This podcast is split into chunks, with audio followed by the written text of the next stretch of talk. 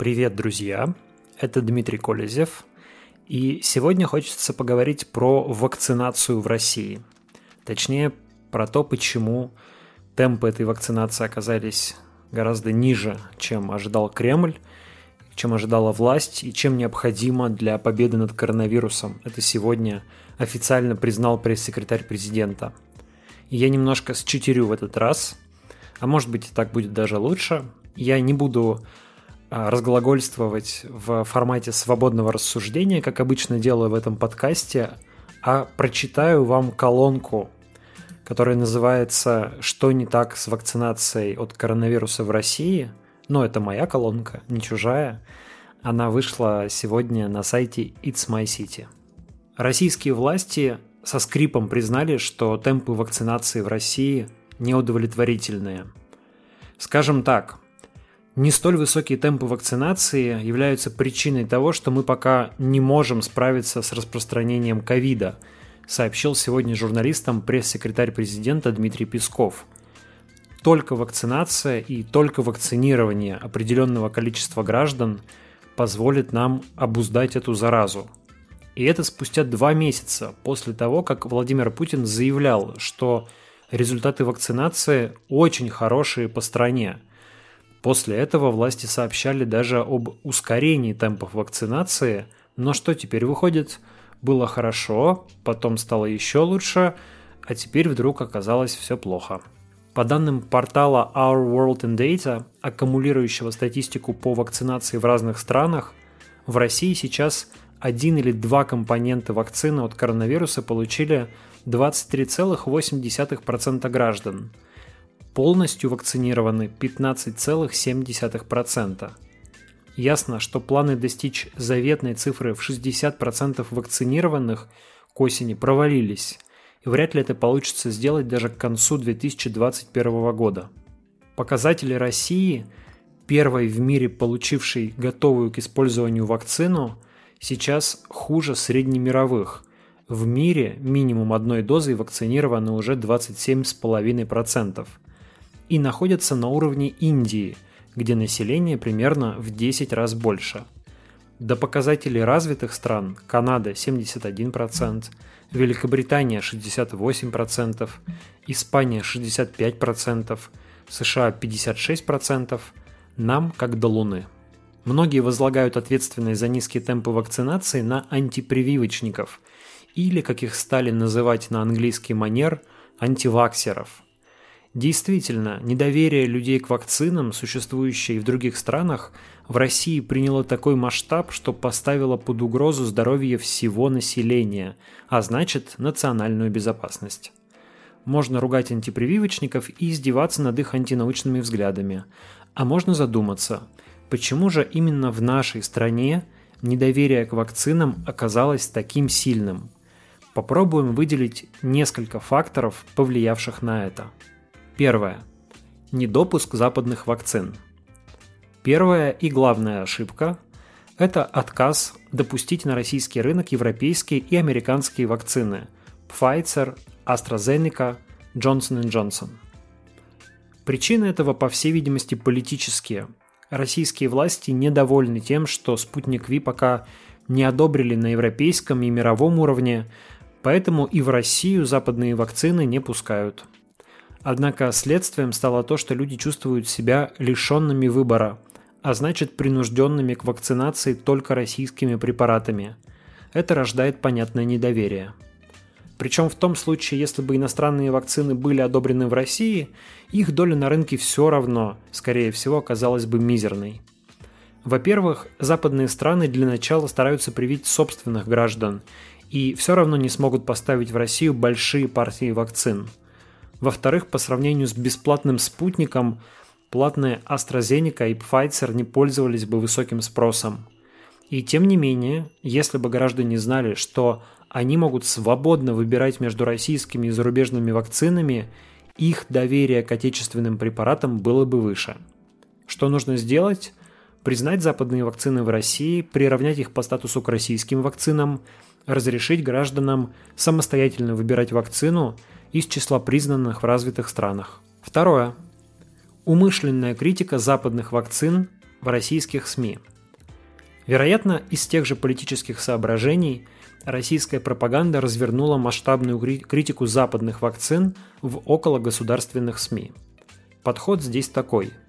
О возможных побочных эффектах российских вакцин не сообщается, а малейшие сомнения в безопасности западных вакцин раздуваются до уровня сенсации. Если поискать, на лентах информационных агентств Большой Тройки можно обнаружить новости вроде «В Швейцарии 130 человек умерли после вакцинации от коронавируса» или «В Британии заметили связь вакцины Pfizer с параличом Белла». Как правило, в тексте самих новостей даже уточняется, что смерти пациентов никак не связаны с вакцинацией. Но так ли много людей сегодня читают дальше заголовков? Например, в Швейцарии первым делом вакцинировали пожилых людей и группы риска, где и в обычное время смертность достаточно высокая. Умерла после прививки не означает умерла вследствие прививки. Но повторение сообщений о смертях и побочных эффектах после вакцинации, как можно предположить, заставляет людей с опаской относиться ко всем вакцинам, а не только к западным. Что нужно сделать? Изменить информационную политику СМИ, находящихся под контролем государства. Попросите давать взвешенную и корректную информацию о побочных эффектах и последствиях вакцинирования в западных странах. Третье отсутствие информации о побочных эффектах российских вакцин. Одновременно государственные и окологосударственные СМИ фактически игнорируют любую информацию, которая может повредить отечественным вакцинам. Можно подумать, что прививка спутником делает людей бессмертными. После вакцинации российскими препаратами, судя по лентам новостей наших СМИ, никто не умер и не заболел. Но ведь даже статистически это невозможно. Среди десятков миллионов вакцинированных граждан неизбежно были и заболевшие, и умершие. Опять же, заболевшие и умершие после вакцинации, но не вследствие ее. Однако замалчивание даже очевидных статистических фактов снижает доверие к российским вакцинам. Отсутствие информации рождает домыслы – и легко предположить, что раз нам вообще не рассказывают про побочки спутника, Ковивака или Эпивак короны, значит, есть что скрывать. Что нужно сделать? Регулярно, например, еженедельно, публиковать отчеты Минздрава РФ о количестве привитых, заболевших, умерших, проявляющихся побочных эффектах.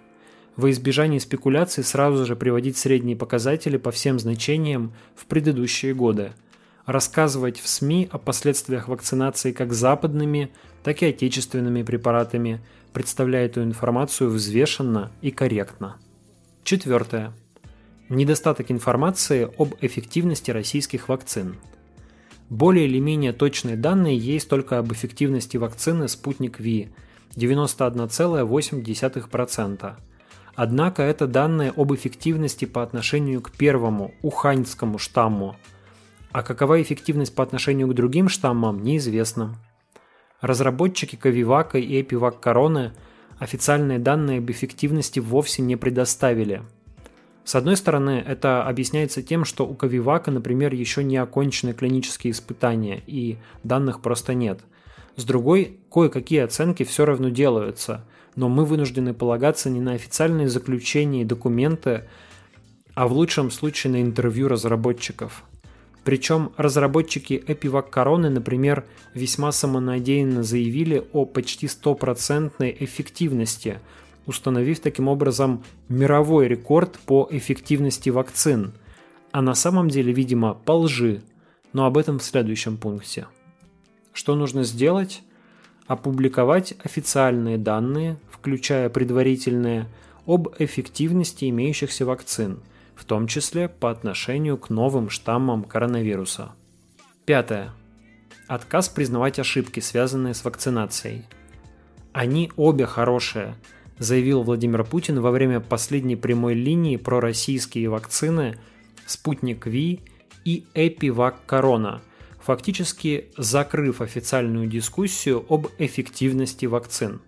Однако многочисленные свидетельства пациентов – Оценки экспертов и журналистские расследования показывают, что на самом деле есть, мягко говоря, большие вопросы к вакцине Эпивак Корона. По-хорошему, органы власти должны были бы провести полноценное расследование и, если есть сомнения в эффективности Эпивак Короны, приостановить использование препарата и признать, что с ним есть проблемы. Это нормально, признавать ошибки, ведь только в таком случае их можно исправить. Но патриотичный взгляд на здравоохранение и фармакологию предполагает, что российское плохим быть не может. Поэтому Эпивак Корону де-факто тихо выводит из оборота, но официальных заявлений по этому поводу не делают. Что, конечно, порождает дополнительное недоверие людей, ведь если солгали по поводу одной вакцины, то почему не могут солгать по поводу других? Что нужно сделать? Официально разъяснить позицию Минздрава Российской Федерации по поводу эпивак короны.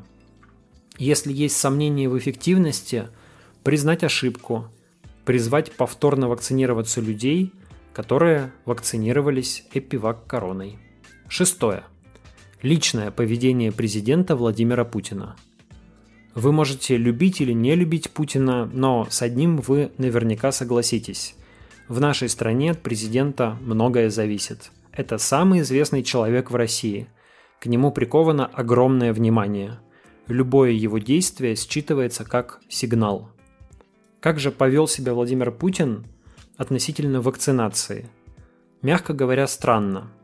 Сначала долго не вакцинировался, ссылаясь на рекомендацию врачей не делать прививки тем, кому больше 65 лет. Именно на этом фоне бурным цветом зацвели сомнения в безопасности российских вакцин. Потом Кремль сообщил, что Путин сделал прививку, но не показал кадров этого и не сообщил, какой именно вакциной президент воспользовался. Вроде как этому было резонное объяснение – Путина, понимая публичное значение своего выбора, не хочется создавать преимущество для одной из вакцин. Не будем предаваться размышлениям, почему президент именно сейчас вдруг стал приверженцем открытой конкуренции чистого рынка. Просто констатируем, что это породило новую волну неуверенности. Он что-то не договаривает. Наконец, во время прямой линии 30 июня 2021 года эти ошибки постарались исправить. Путин наконец сообщил, что он привился спутником Ви, рассказал о некоторых подробностях своего состояния. Но тут же допустил новое лукавство, ответив на вопрос, почему не показали вакцинацию президента. По поводу видео. Я не думаю, что это так уж важно показать видео. А если бы делали прививку не в руку, а в другое место, тоже надо было бы показать видео. Чего это вдруг Путин, никогда не стеснявшийся позировать с обнаженным торсом, фотографировавшийся и на приеме у врача тоже, вдруг застеснялся? Все это не значит, что Путин и впрямь обманул насчет своей прививки, но его поведение не способствовало росту доверия к вакцинации. Что нужно сделать? Тут говорить можно только в прошедшем времени. Президенту стоило публично сделать прививку на ранней стадии кампании вакцинации – показать это по федеральным каналам и не скрывать название вакцины. Седьмое. Нехватка вакцин.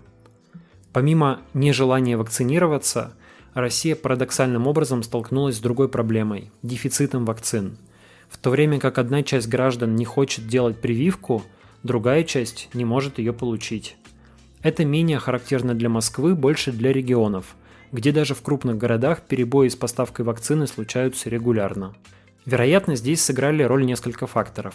Во-первых, не получилось быстро и качественно развернуть масштабное производство вакцины и наладить логистику. Во-вторых, значительные объемы спутника ВИ с самого начала направлялись в другие страны, в том числе за океан.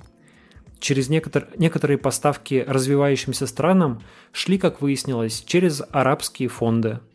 Может быть, сказалось желание улучшить отношения с некоторыми государствами, а может быть, Просто нашлись желающие заработать на поставках вакцины за границу. Впрочем, как известно, и некоторые иностранные контракты Россия выполнить не смогла. Как бы то ни было, частично темпы вакцинации в России снижены и из-за нехватки вакцин. Что нужно сделать? Стоило сконцентрироваться на поставках вакцины в регионы, в регионы России вместо отправки ее за рубеж. Трудно сказать, как можно было бы ускорить производство вакцины и построение логи- логистических цепочек. Вероятно, тут сказываются системные проблемы российской фарминдустрии. Восьмое. Потакание теориям заговора. Антипрививочники появились не сегодня. Например, в XIX веке из-за протестов антиваксеров в Стокгольме число привитых от оспы снизилось с 90% до 40%, в результате чего в 1873 году в городе вспыхнула эпидемия оспы. Подобные случаи происходили в европейских странах на протяжении всего 20 века, а в 21 веке антипрививочное движение бурно расцвело благодаря интернету и росту популярности теорий заговора. Приверженность, подверженность людей теориям заговора имеет научное объяснение, которое хорошо описано в некоторых популярных книгах. Могу порекомендовать, например, «Недоверчивые умы» Роба Бразертона. Антипрививочники таким образом явление, с существованием которого приходится мириться, если оно существует в определенных рамках и не угрожает безопасности населения в целом. Ответственные власти, политики и СМИ стремятся не спекулировать на теме рисков вакцинации, зная, что из маленькой искры неточной информации здесь легко разгорается целый конспирологический пожар. В России же антипрививочники получили доступ на государственные каналы. Можно вспомнить Никиту Михалкова, который еще на раннем этапе занимался распространением в телеэфире откровенных теорий заговора о вакцинах и чипировании. Этим он посеял или укрепил неуверенность и страх в сотнях тысяч из миллионов посмотревших его ролики, а сам потом, как ни в чем не бывало, привился. Стоит напомнить, что конспирология стала неотъемлемой частью государственного мировоззрения в нашей стране. Едва ли не все происходящее вокруг пытаются объяснить заговором против России. Распространение конспирологического типа мышления среди россиян – Поэтому было выгодно власти и активно культивировалось федеральными каналами. Но если людей приучили верить, что масоны из-за океана хотят разрушить Россию, то таким людям будет легче поверить и в то, что коронавирус и вакцинация – часть какого-то дьявольского плана. Что нужно сделать? Давать людям больше открытой информации, разъяснять принципы работы вакцин, направлять ресурсы государственной пропаганды на продвижение вакцинации, хотя бы в том масштабе, в котором продвигались поправки в Конституцию год с лишним назад, а еще перестать кормить неболицами людей по другим поводам. Но это уже из разряда бесплодных мечтаний. Вот такая колонка, друзья. Это был Дмитрий Колезев. Вы можете поставить оценку этому подкасту там, где его, вы его слушаете. Можете подписаться на меня в Телеграме или в Твиттере, ищите меня там по фамилии Колезев или пишите письма на kolezevsobaka.gmail.com. А еще вы можете поддержать этот подкаст э, в Патреоне. Э, ссылка будет в описании этого подкаста, ну или также по моей фамилии в Патреоне ищите, фамилия Колезев. И подписывайтесь, смотрите меня на YouTube тоже. Там у меня есть канал, где раз в неделю я делаю обзор главных новостей недели. Вот и все. Пока.